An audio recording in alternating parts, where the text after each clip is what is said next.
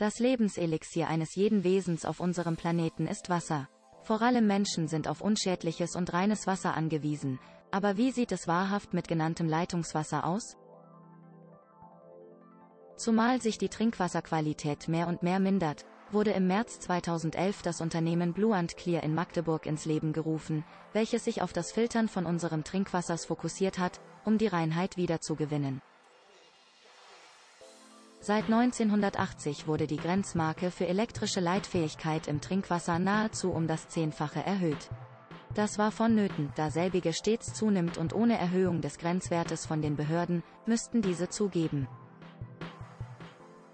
dass die gute Qualität nicht mehr sichergestellt ist. Reines Wasser ohne Fremdstoffe ist generell nicht leitfähig, also beweist die höhere Leitfähigkeit, dass die Dichte an Fremdstoffen zunimmt. Dabei hat ein niedriger Wert von Mikrosiemens eine sehr gute entschlackende Wirkung, diese fällt hingegen ab einem Wert von 168 weg. Befindet sich der Wert deutlich darüber, ist die Auswirkung sehr belastend. Der gegenwärtige Grenzwert liegt aber bei 2500. Die Optionen unserer Wasserwerke sind beschränkt, so bleiben Stoffe wie Uran, Pestizide, Hormone, Nitrate, Nitrite etc. im Trinkwasser zurück, wodurch wir diese ohne es zu wissen aufnehmen.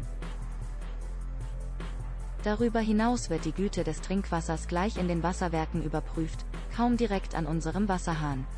Jedoch auf der Wegstrecke, den das Trinkwasser noch absolvieren muss, können Stoffe aus den Wasserleitungen, die teilweise aus Kupfer, Kunststoff, Eisen und sogar Asbestzement bestehen, in das Wasser kommen. Kommen Segmente eben jener allgemein sogenannten Schwermetalle in unseren Organismus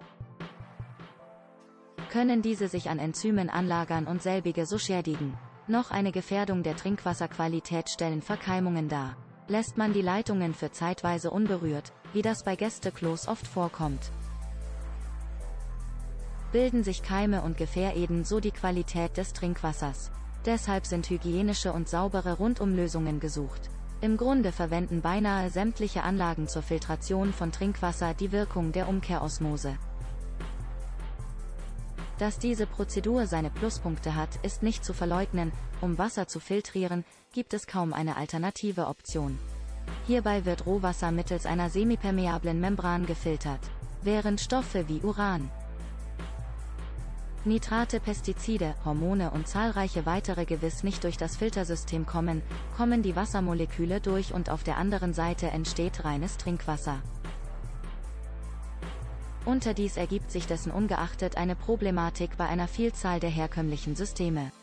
Meistens wird die Hygiene und hierdurch die Verkeimung der Anlage verkannt. Lediglich durch den Leitungswasseranschluss gelangen ca. 100 Kolonien pro Milliliter in das Trinkwasser. Dies ist eine natürliche Keimbelastung, welche einzig und alleine mit der Leitung in Verbindung steht. Außerdem sind jene Konstruktionen sehr oft unmittelbar an das Abflussrohr montiert, wodurch eine Rückverkeimung vorprogrammiert ist. Hierbei kommen die Bakterien aus dem Abwasseranschluss in das Umkehrosmosesystem. Mitunter wird dann der Entnahmehahn des Permeates zum Quell der Verkeimung.